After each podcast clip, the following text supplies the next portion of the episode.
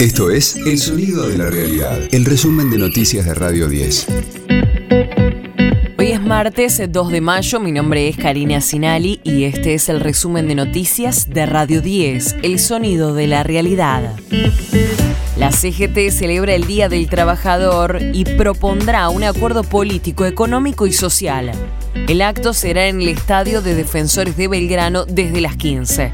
Reclamará una solución urgente para los sectores más desfavorecidos y una renegociación de la deuda con el FMI. La relación con el fondo fue un tema central en las distintas movilizaciones de ayer, tanto que la izquierda como de organizaciones piqueteras y sindicales. Hugo Godoy de la CTA sostuvo que es necesario investigar el original de la deuda externa. Poder investigar las razones de la deuda externa y decir que esa deuda no es deuda, sino que es estafa al pueblo argentino. Alberto Fernández viaja a Brasilia. En una visita relámpago, el presidente se reunirá con su par brasileño Lula da Silva. En el encuentro, ambos mandatarios analizarán la situación económica y la integración financiera entre los dos países. Al mandatario lo acompaña Sergio Massa, que espera cerrar el financiamiento de importaciones para aplazar un año el uso de divisas para importaciones de insumos. De lunes a viernes, desde las 6, escucha a Gustavo Silvestre. Mañana Silvestre. En Radio 10. El fin de semana largo dejó buenos números para el turismo. Según CAME, se movilizaron 920 mil personas y gastaron poco más de 29 mil millones de pesos. El gasto promedio fue de 11.300 pesos por día. River va por el gran golpe ante Fluminense en Brasil. Desde las 21 se medirán en el Estadio Maracaná por la tercera fecha de la Copa Libertadores.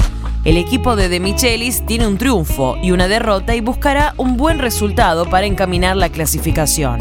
Además, desde las 19, Argentino Juniors visita a Liverpool de Uruguay. Radio 10, el sonido de la realidad.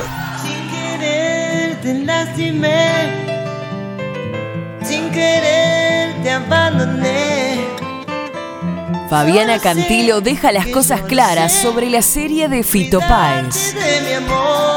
La cantante es una de las protagonistas de El amor después del amor, la ficción que cuenta la vida del rosarino en su primera década de carrera.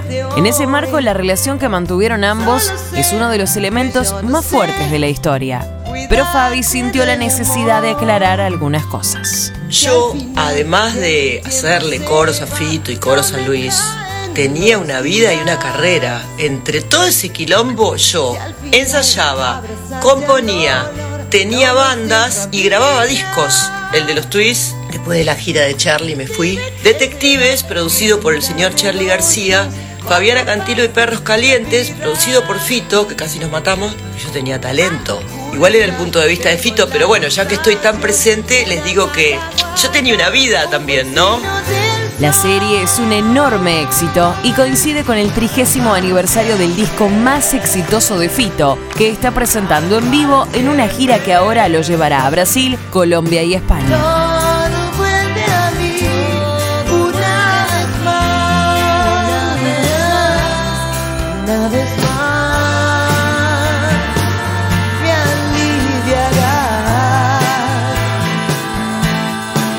Este fue el diario del martes 2 de mayo de Radio 10, El Sonido de la Realidad. Todo vuelve a mí una vez más. El resumen de noticias de Radio 10. Seguimos en redes y descarga nuestra app. La única, Fabiana Cantilo.